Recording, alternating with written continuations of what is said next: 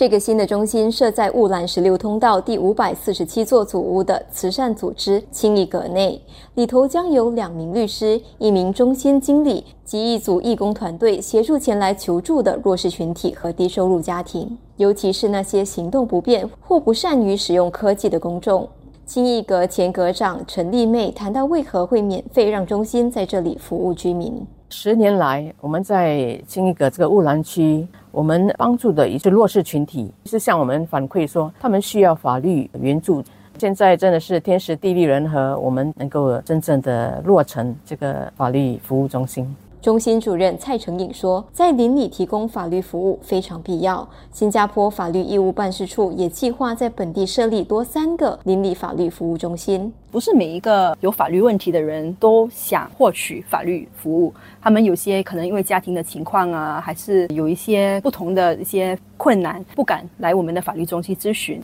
例如家庭暴力的案件，所以在社区里，如果要帮到这些弱势群体，必须跟这些呃义工和社工一起合作，他们才有这个信心，觉得可以很安全的来这边获取服务。正气法律援助基金会将为现有的两个邻里法律服务中心募款。基金会发起人肖锦耀谈到了筹款的目标。我最大的愿望呢，希望说有更多的中商团体向前来啊，来协助我们这个工作啊，出钱出力嘛，出地方。任何的一个慈善机构，他们的运作呢，都希望说在保持在三年，他们的资金是充足的。嗯，所以这一百万是我们要筹集的这样的一个目标。另一方面，设在后港天德圣庙的第一个邻里法律服务中心，自去年二月启用后，已协助了超过九百名面对家庭、产业等法律问题的公众。中心也同其他社区机构合作，协助面对财务困难、失业、心理健康及家庭问题等困境的人士。